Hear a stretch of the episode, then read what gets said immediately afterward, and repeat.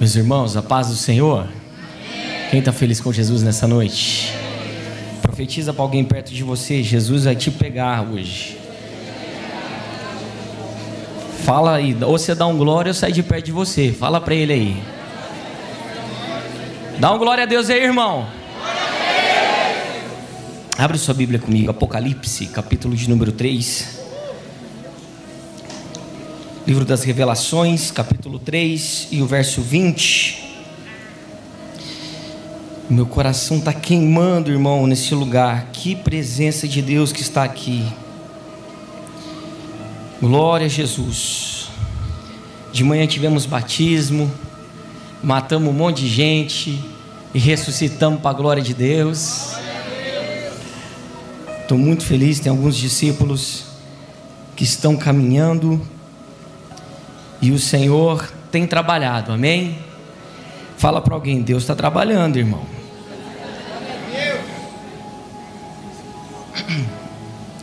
Apocalipse capítulo 3, verso 20 e 21 e 22, diz assim a tradução que eu tenho, a minha tradução é Almeida Corrigida Fiel. Eis que estou à porta e bato. Se alguém ouvir a minha voz e abrir a porta, eu entrarei até ele, e com ele eu cearei e ele comigo. Ao, vencer, ao que vencer, lhe concederei que se assente comigo no meu trono, assim como eu venci e me assentei com meu Pai no seu trono. Quem tem ouvidos, ouça o que o Espírito diz às igrejas. Nós estamos diante da ceia do Senhor, e esse é um bom momento para nós entendermos o que é este ato e o que é isso. Que para mim, é, na nossa concepção, esse é o momento mais sagrado do nosso, das nossas cerimônias que temos regularmente. A ceia é um momento de reflexão, é um momento a, a qual a gente vai parar para pensar. A ceia, a ceia é um memorial, um memorial que aponta para dois lados, ela aponta para o futuro e a ceia aponta para o passado. A ceia aponta para o passado para me lembrar de quem eu fui. A ceia aponta para a obra da redenção. Quando Cristo me encontrou quem eu era. E é por isso que, como o Rafa leu aqui, nós precisamos fazer uma análise como o apóstolo dos gentios, na primeira carta aos Coríntios, no capítulo 11, ele diz: Examine-se, pois, a si mesmo, e então coma, e então beba, tomando cuidado para que eu não faça deste momento um momento comum, um momento banal, qualquer, mas tendo o cuidado de me examinar e ver que eu ainda não sou quem Deus gostaria que eu fosse, que ainda há muitas falhas, que ainda há muitas lacunas que precisam ser fechadas. Há ainda muito que eu preciso crescer em Deus. Mas glória a Deus, que Provérbios capítulo 4, se eu não me engano, não me falha a memória, o versículo 18, diz que as veredas do justo é como a luz da aurora, que vai raiando mais e mais até ser dia perfeito. Então isso significa que eu não sou quem eu era, eu não sou quem Deus gostaria que eu fosse ainda, mas com certeza eu já caminhei muito e já cresci demais na graça de Deus. Diga para alguém assim: você não é o mesmo. Ele já te visitou. É para você lembrar de quem você era e transformar você. O amor e a graça te transformou. Aponta para o passado e aponta para o futuro. Porque porque Deus matou o cordeiro, colocou a mesa e foi preparar a festa foi preparar, é um memorial que aponta para o futuro. Fazer isso até que eu venha. Essa ceia aponta para um ato a qual eu e você precisamos estar preparados. Essa ceia, ela vem me lembrar que há uma promessa, uma promessa de que Deus está preparando uma festa para você. Deus está preparando o, um ápice do casamento para você. É interessante a analogia que a palavra de Deus nos faz, porque a ceia, esse memorial, a qual nós devemos nos preparar todos os meses, ela é um ponto de encontro com Cristo. Ela é o ponto de encontro entre os irmãos em comunhão e o amor fraterno entre nós, que revela o amor de Deus em nossos corações e revela ao mundo que somos discípulos de Jesus. Quem está vivo, diga amém. amém. Jesus disse: Vocês sereis meus discípulos quando amardes uns aos outros. Ô oh, irmão, como é difícil. A Bíblia diz, pastor Anderson, que o senhor não precisa gostar de mim, mas você tem que me amar. Eu posso não gostar do senhor, pastor Saulo, mas eu preciso te amar. Olha que coisa doida isso. Porque amor não é sentimento, amor é decisão. Amor não é o que você sente, amor é o que você expressa. A mesa revela a comunhão, revela a unidade. É interessante que o Salmo 133 diz: Com bom e com suave é que os irmãos vivam em união. Já no Novo Testamento, a Bíblia não fala de união, a Bíblia fala de unidade. União, eu estou separado, mas estou no mesmo pensamento. Em unidade, nós somos um. Não há separação. Quem está entendendo, diga amém. A mesa revela isso e você foi criado, gerado para este lugar. Diga para alguém sim: o seu lugar é a mesa. Eu quero caminhar um pouquinho com você pela Bíblia, para nós entendermos quem nós éramos, onde estávamos, e o que Deus fez em mim e em você, e qual é o projeto de Deus para essa unidade, para este corpo, para essa igreja, para nós. Amém? Abre sua Bíblia comigo em Colossenses, no capítulo 1. Carta de Paulo aos Colossenses.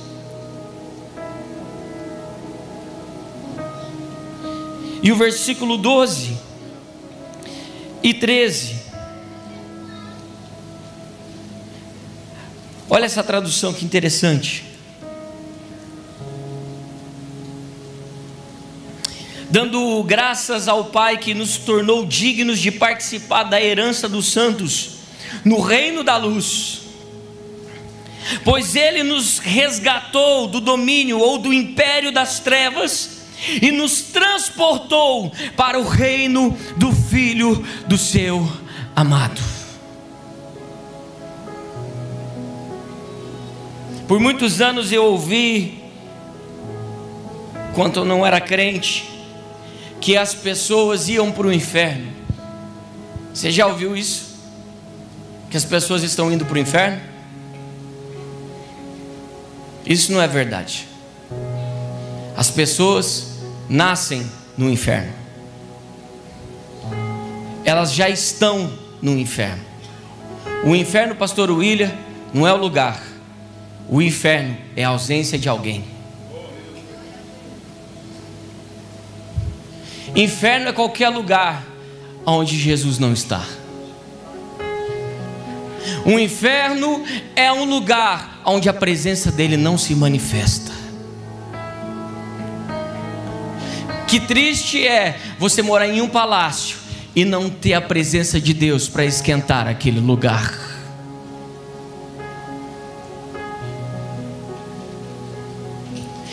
E olha que interessante o que Paulo está dizendo à igreja. Bendito Deus e Pai do nosso Senhor Jesus Cristo, o qual nos tirou, nos arrebatou do império das trevas. Diga para alguém: império porque o diabo ele impõe o seu governo e o seu domínio contra as pessoas.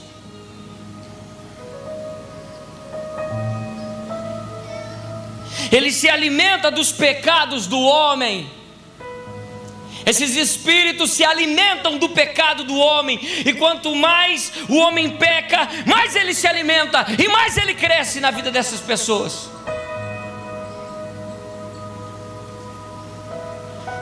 O diabo ele tem uma tática simples, ele incita você para que você faça, e uma vez que você fez, a legalidade é aí ele entra e se alimenta daquilo.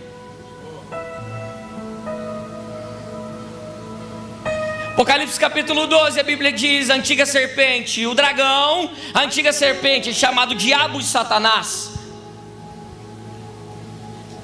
O diabo ele começa em Gênesis como uma serpente, termina em Apocalipse como um dragão. Será que ele comeu muito ou não? Aí você pega a sentença em Gênesis capítulo 3 de Deus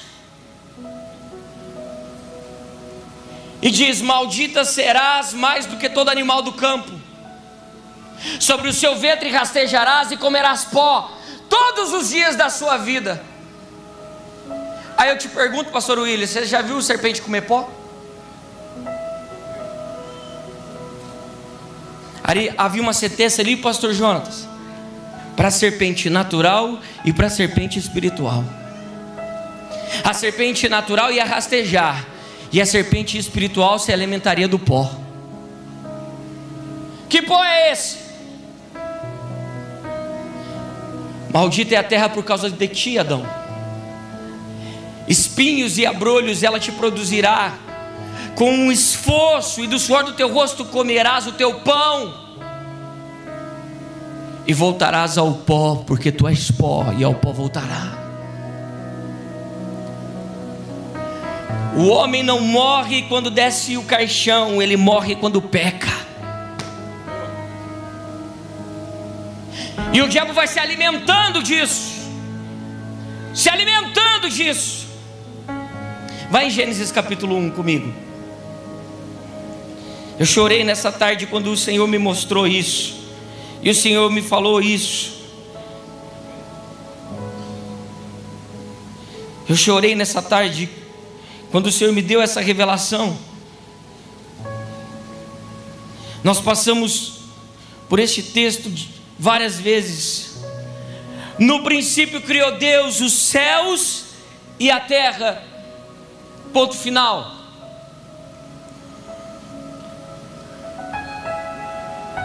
Nós fomos gerados para a glória de Deus.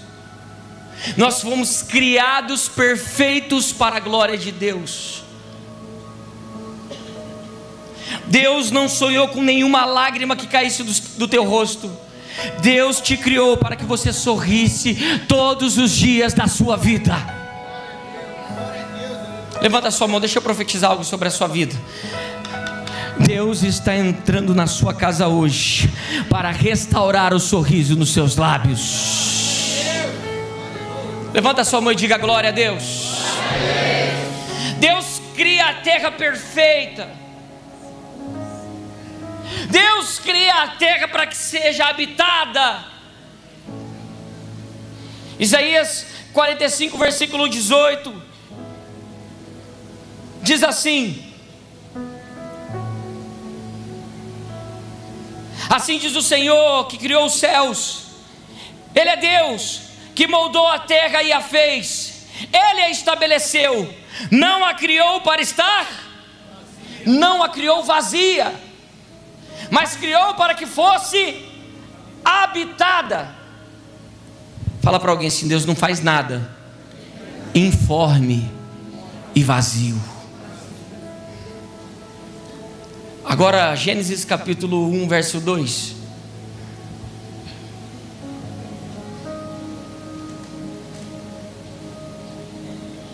Era a terra sem forma e vazia.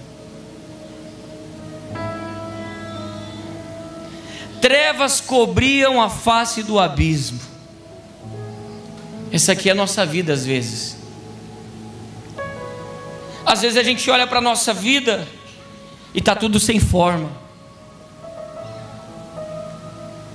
Às vezes nós olhamos para a nossa vida e há um vazio lá dentro. E por onde a gente olha, a gente não consegue ver saída, está tudo escuro. Mas eu tenho uma notícia para te dar. Ainda no meio desse caos, o Espírito de Deus está parando sobre a face das águas. Não, não, você não acreditou, não. Você não entendeu, não. No meio desse caos todo, no meio desse momento que você vê que não tem saída, eu estou dizendo que o Senhor está trabalhando.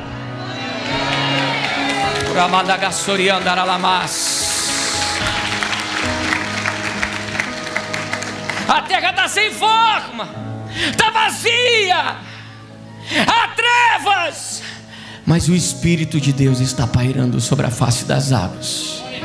Posso te dar uma notícia? Toda vez que Deus vai fazer algo extraordinário, o Espírito Santo desce primeiro. Eu não sei você, eu senti a presença forte dele aqui hoje. Ele está gerando algo nessa noite.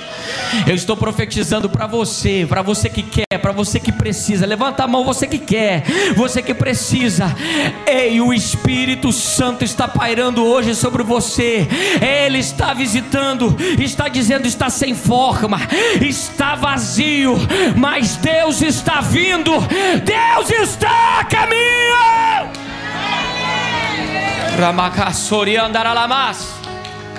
Pega na mão de alguém aí, pega na mão de alguém, me ajuda. Aperta até ele dar um glória para Jesus. Aperta, irmão, aperta, irmão. Para ele sentir a pressão, fala para ele assim: Deus está vindo. Diga, o Espírito está se movendo. Você pode não ver, mas ele está se movendo. Alguém, pelo amor de Deus, está aqui comigo.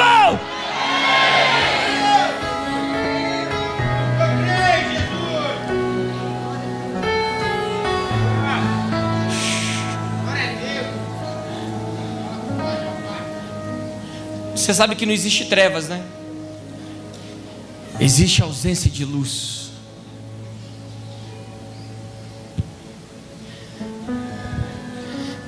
Está tudo em trevas.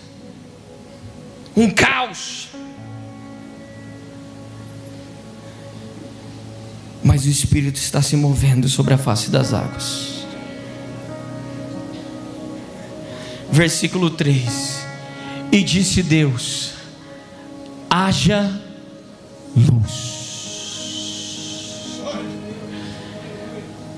Deus está jogando luz sobre a sua vida hoje.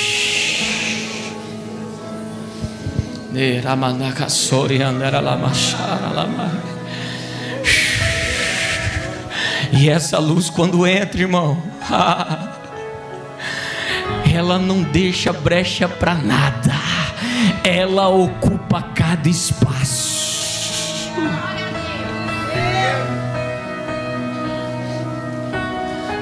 Quando essa luz entrou, e a Bíblia diz: e houve luz. Profetiza para alguém aí, profetiza, Ricardo, diga aí, ó, haverá luz. A luz está entrando no teu casamento hoje, irmã, está entrando lá. Eu vou profetizar: Jesus está entrando nessa empresa hoje, irmão. A luz está entrando nessa empresa hoje a luz está entrando lá.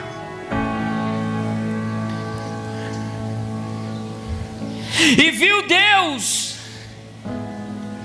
que era boa a luz. É impossível isso aqui ser verdade.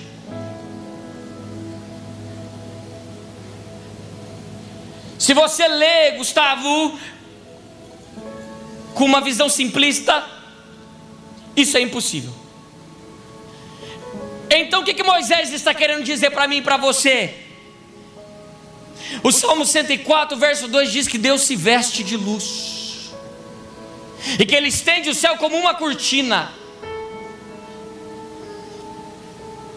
Então o que Moisés está querendo dizer para mim e para você? Que viu Deus, que era boa, que a luz se manifestasse novamente nessa terra informe e vazia.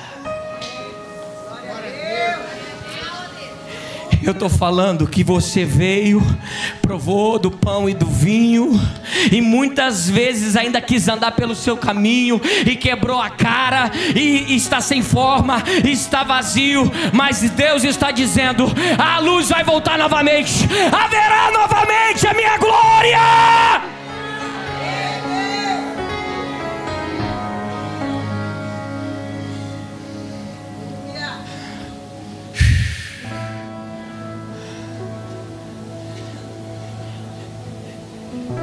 Luz vem antes de ter sol.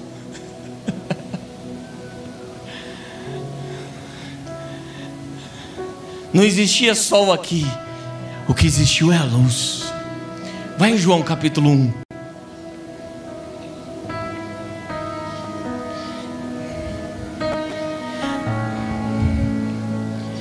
Na minha tradução, no princípio era a palavra, ou melhor dizendo, o verbo. Aqui está a palavra.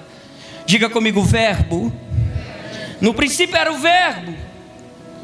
O verbo estava com Deus e o verbo era Deus. O verbo é o que indica a ação, Léo. E o que era o verbo? Todas as coisas foram feitas por ele. E sem ele, nada do que foi feito se fez. Nele estava a vida, e a vida era a luz dos homens. O Verbo é Cristo. Ele é a luz. E Ele, através dele, da Sua palavra, trouxe à existência todas as coisas. Eu posso fazer uma aplicação linda sobre a sua vida agora. Ele entra e diz: haja novamente alegria nesse casamento.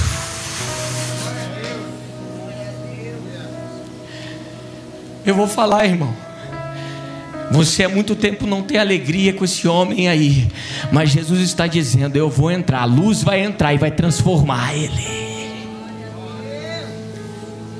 Você perdeu as esperanças, tudo que você vê é um caos, mas a luz está se manifestando nessa situação hoje.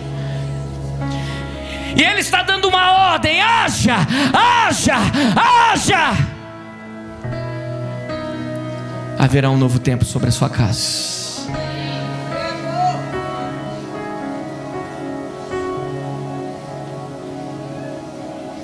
E a luz resplandece nas trevas, e as trevas não a compreenderam. Essas trevas são espíritos que caíram, que se rebelaram.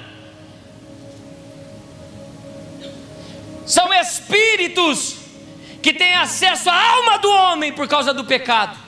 Diga para alguém assim: o sangue de Jesus cobre a sua casa hoje.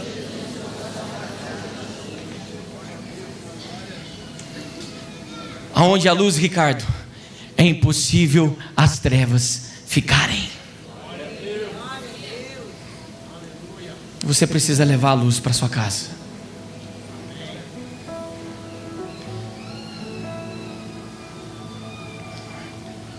Abra sua Bíblia comigo em Lucas capítulo 11.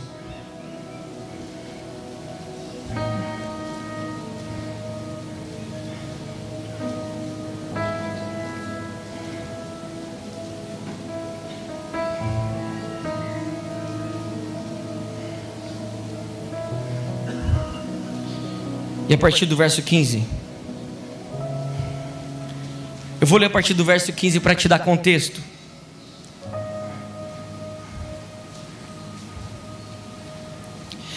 Mas alguns deles diziam: Ele expulsa os demônios por Beuzebu, príncipe dos demônios. E outros, tentando, pediam-lhe um sinal do céu. Mas conhecendo ele os seus pensamentos, conhecendo Jesus os pensamentos desses hipócritas, disse-lhes: Todo reino dividido contra si mesmo será assolado, e uma casa dividida contra a sua própria casa cairá. E se também Satanás está dividido contra si mesmo, como subsistirá o seu reino? Pois dizeis que eu expulso o demônio por Beuzebu, e se eu expulso os demônios por Beuzebu, por quem os expulsam vossos filhos? Eles, pois, serão os vossos juízes. Mas se eu expulso os demônios pelo dedo de Deus, certamente a vós é chegado o reino de Deus. Presta atenção. Quando o valente guarda armado a sua casa, em segurança está tudo quanto tem. O valente aqui é o demônio, tá? Mas sobrevindo outro mais valente do que ele, que é o Espírito Santo, vencendo-o, tira-lhe toda a sua armadura em quem confiava e repartindo seus despojos. Quem não é comigo é contra mim, e quem comigo não ajunta, espalha. Olha o que acontece, o que Jesus está dizendo aqui: que a luz entra em você, que o Espírito Santo entra em você, e agora é impossível esses espíritos maus terem acesso à sua vida. Essa casa informe e vazia começa a ter luz. Deus começa a dar forma. Deus começa a comprar Sabe aquele lustre bonito, irmã, que você quer pôr na tua casa? Deus coloca esse lustre bonito, prepara uma mesa. Seis lugares, oito lugares. Porque o Deus gosta é de fartura, irmão.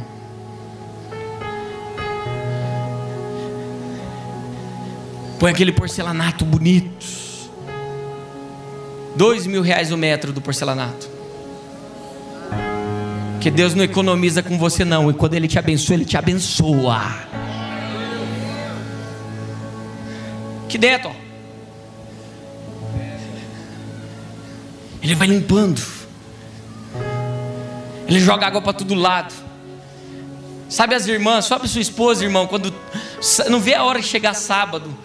Se a sua esposa não é assim, a minha é. Ela, ela não é feliz se ela não jogar água para todo lado, esfregar a casa inteira no sábado. Eu falo, irmã, por que, que você é assim? É o único dia que eu tenho. Aí eu aprendi, eu saio cedo, só volto de tarde, irmão. Porque se eu ficar lá, vai sobrar para mim, irmão. Vai sobrar.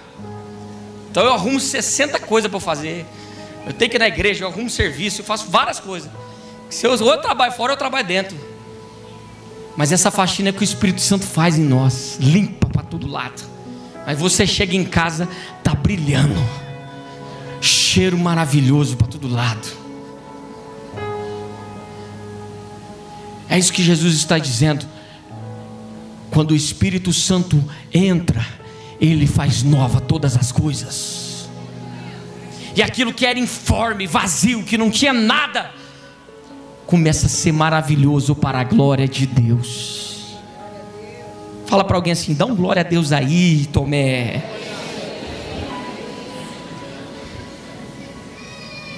Olha o versículo 24.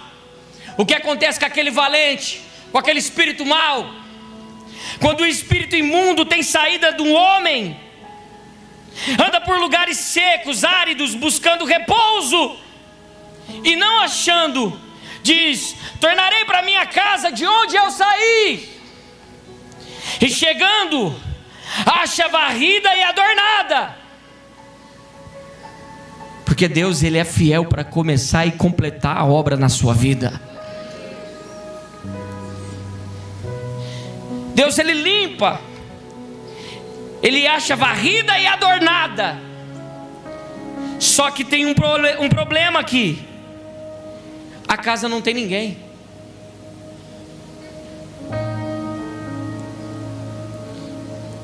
Jesus ele quer bater.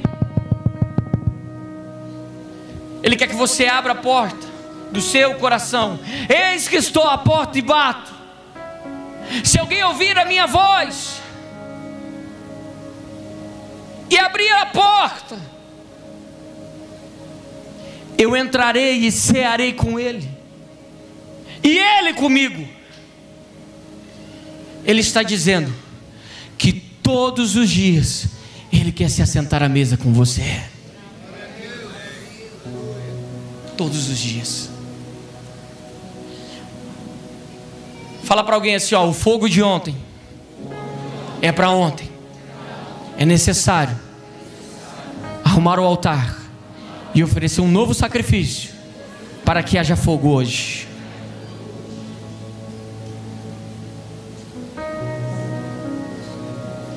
Existe um princípio nas finanças que é assim: ó, rentabilidade passada não garante rentabilidade futura. O que, que é isso? Significa que um fundo ele rendeu muito no passado. Isso não garante que ele vai render hoje ou amanhã. É a mesma coisa com fogo, irmão. O fogo que queimou ontem, queimou ontem. Você precisa se dispor para buscar hoje, para que haja fogo hoje. E ó, busca a lenha já para amanhã, hein?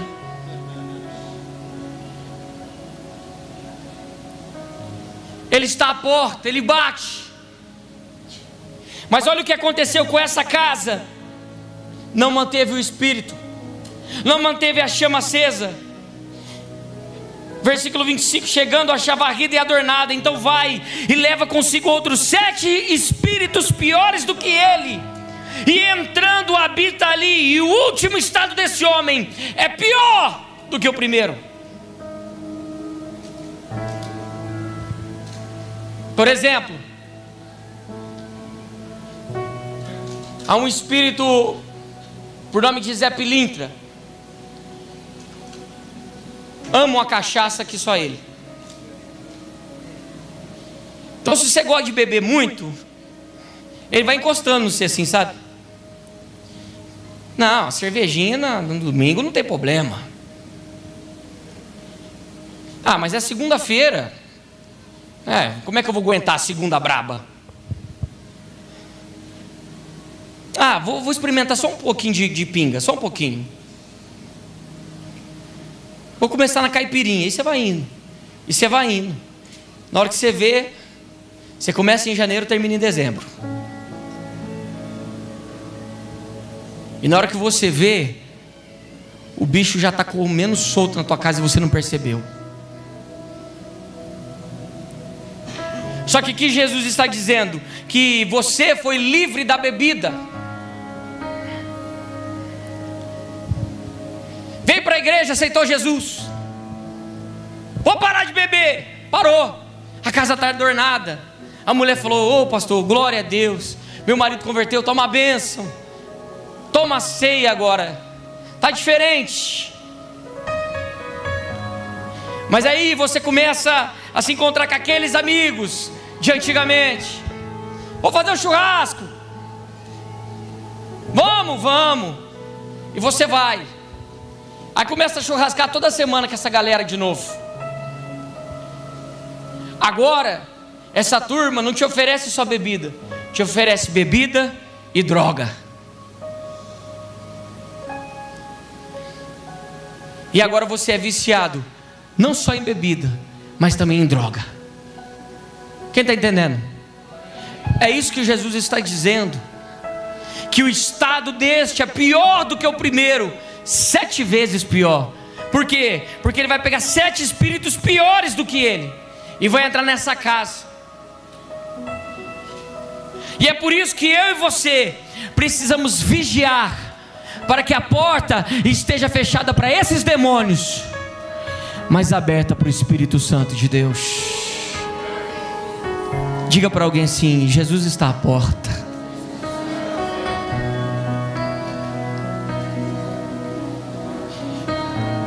Nós precisamos encerrar Mas eu queria te mostrar uma parábola do reino, onde Jesus disse para esses fariseus, dizendo: Vocês praticam a iniquidade e fazem o mal, mas vai chegar um dia que lá no reino vocês vão falar comigo, e vocês vão falar assim: Nós sentamos, nós experimentamos da sua mesa, todos os dias, e eu vos direi abertamente: apartai-vos, malditos, vós que praticais a iniquidade. Mas eu vos digo, meus irmãos, que muitos virão do Oriente e do Ocidente, não são judeus, não têm linhagem real, não tem sangue puro, Pastor Saulo, mas tem o Espírito Santo e fogo no seu coração. Jesus estava falando da gente. Muitos virão do Oriente e do, do Ocidente e se sentarão à mesa com Abraão, Isaac e Jacó. Se você ceiar com ele hoje, daqui um pouquinho, cearemos na eternidade. Eu encerro com uma visão que eu tive em 2015. Poucas pessoas sabem disso. Acho que a Josi sabe. Em 2015, eu passei uma das piores provas da minha vida. Eu cheguei a ter depressão. Era burnout que fala. Verdade, eu tive burnout. É um estresse muito grande. Eu trabalhava num, numa instituição financeira, era gerente de empresas, e eu fui para um esgotamento muito grande. E no meio desse esgotamento, eu, eu chegava e eu me jogava. Eu me jogava na cama. A Josivinha falava assim: Daniel, vai tomar um banho. Eu ia, tomava banho, voltava a dormir. Eu acordava no outro dia, oito e meia. Eu entrava às nove no serviço.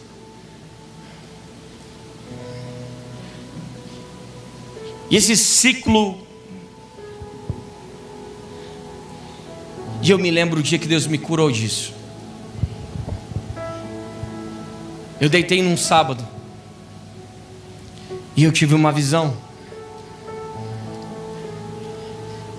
Eu vi eu estava voando sobre um mar, mas parecia um lago de água doce, porque era muito calmo.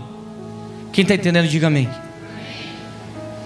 Eu sobrevoei este lago, voando mesmo. Eu parei diante de uma rocha, de uma pedra que tinha um leão. Ziquinha, o leão era tão doce que eu passei a mão na sua juba parecia um cachorrinho, dócil. Eu desci voando sobre uma cachoeira. E quando eu olhei aquele rio calmo, eu consegui enxergar a areia no fundo, branquíssima. Eu olhei de um lado, lindas, lindas árvores do outro lado, lindas árvores, com frutos enormes. E eu fiquei tão impactado com aquele lugar tão lindo, tão lindo. Eu desci e eu molhei os meus pés naquela água. Eu acordei sentindo a água, os meus pés molhados. O Espírito Santo falou para mim, Apocalipse 22. E eu corri Abre comigo Apocalipse 22.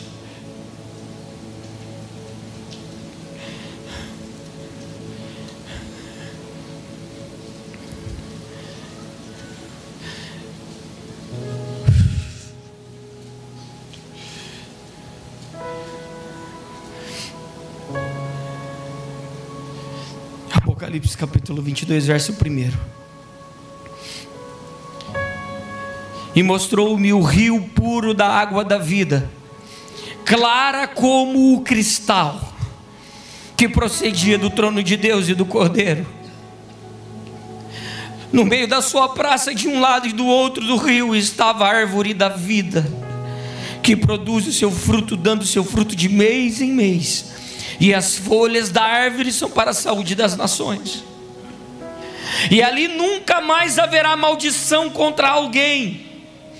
Nela estará o trono de Deus e do Cordeiro, e os seus servos o servirão. E verão o seu rosto, e nas suas testas estará o seu nome, e ali não haverá mais noite, e não necessitarão de lâmpada nem luz do sol, porque o Senhor Deus os ilumina, e reinarão para todos sempre.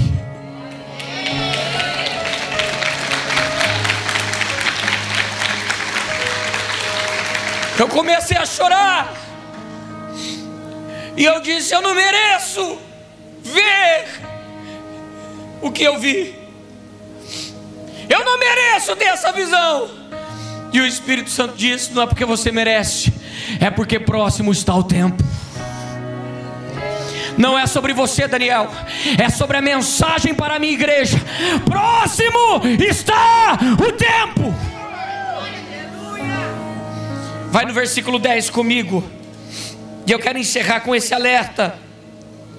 E disse-me: Não cele as palavras dessa profecia, porque próximo está o tempo. Quem é injusto, seja injusto. Quem é sujo, seja sujo ainda. Quem é justo, seja justificado ainda. E quem é santo, seja santificado ainda. Eis que cedo venho, e o meu galardão está comigo para dar a cada um segundo as suas obras.